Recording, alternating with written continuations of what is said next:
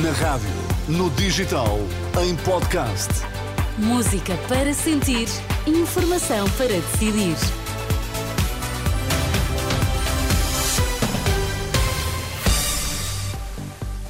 Contamos-lhe agora que notícias marcam esta manhã de terça-feira. Vamos lá, André Rodrigues, aos destaques. Bom dia. 80% dos funcionários judiciais admitem que sofrem de burnout. Nesta edição, ampliamos as conclusões de um estudo sobre as condições de vida destes profissionais. Ondas de calor mataram 70 mil pessoas na Europa em 2022. E no desporto nesta manhã, João Fonseca, bom dia. Ana, bom dia. A Taça de Portugal sobra primeiro plano. Sexta-feira começa a quarta eliminatória. Está frio nesta manhã, estão 13 graus em Lisboa, estão 10 no Porto, estão 14 em Faro. Notícias agora com André Rodrigues. Os funcionários judiciais são os profissionais com o maior índice de burnout, é o que revela um inquérito às condições de trabalho destes profissionais e que vai ser divulgado na manhã desta terça-feira. O estudo indica que 80% dos funcionários judiciais admitem estar exaustos. O assédio e o autoritarismo das chefias são também relatados por mais de 2 mil profissionais inquiridos. Este é um assunto que vamos desenvolver dentro de minutos nesta edição às 9. Enquanto isso, mais de 2 mil funcionários da autoridade tributária vão para a reforma até 2025 e quase metade vão sair dos serviços das finanças. É o que revela o plano estratégico da autoridade tributária, divulgado esta terça-feira. O fisco identifica como preocupações a idade elevada dos trabalhadores e a carência de pessoas com competências em novas áreas do conhecimento. Sindicatos médicos e Ministério da Saúde voltam esta terça-feira às negociações. Em cima da mesa, a reorganização das unidades de saúde familiar. Em declarações à Renascença, Jorge Roque da Cunha, do Sindicato Independente dos Médicos, admite que o novo modelo, eh, que pretende contribuir para a redução de utentes sem médico de família, é mais aliciante para os clínicos.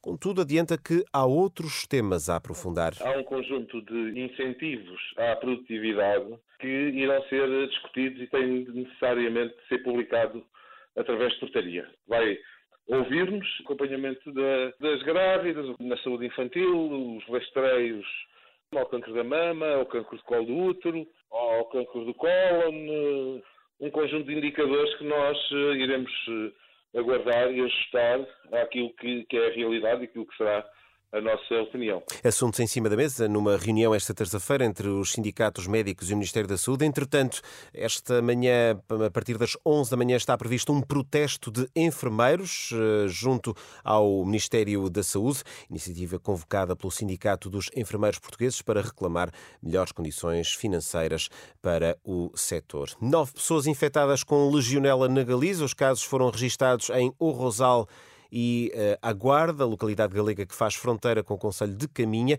onde na última semana um surto de legionela infectou sete pessoas. As autoridades de saúde da Galiza estão a investigar a origem deste surto. Está suspensa a ligação por ferry entre Caminha e o outro lado da fronteira do Rio Minho. O calor causou 70 mil mortes na Europa em 2022. O dado é avançado esta terça-feira num estudo do Instituto de Saúde Global de Barcelona. Os autores deste estudo reviram em alta os dados anteriormente publicados que estimavam que o calor extremo na Europa teria provocado no ano passado cerca de 62.800 vítimas eh, mortais. Israel confirma que pode estar iminente um acordo para a libertação de parte dos reféns que permanecem retidos na faixa de Gaza, informação avançada pela estação de televisão israelita I-24. Já a agência France Press acrescenta que este entendimento poderá implicar a libertação de até uma centena de civis mantidos reféns em Gaza desde 7 de outubro. O acordo exclui a possibilidade de libertação de eh, pessoal militar. E agora, João Fonseca, vamos à atualidade desportiva. Será a quarta ronda. A Taça de Portugal vem aí com o Futebol Clube do Porto, detentor do troféu, a ser o primeiro dos grandes a ir a jogo, em casa com Montalegre.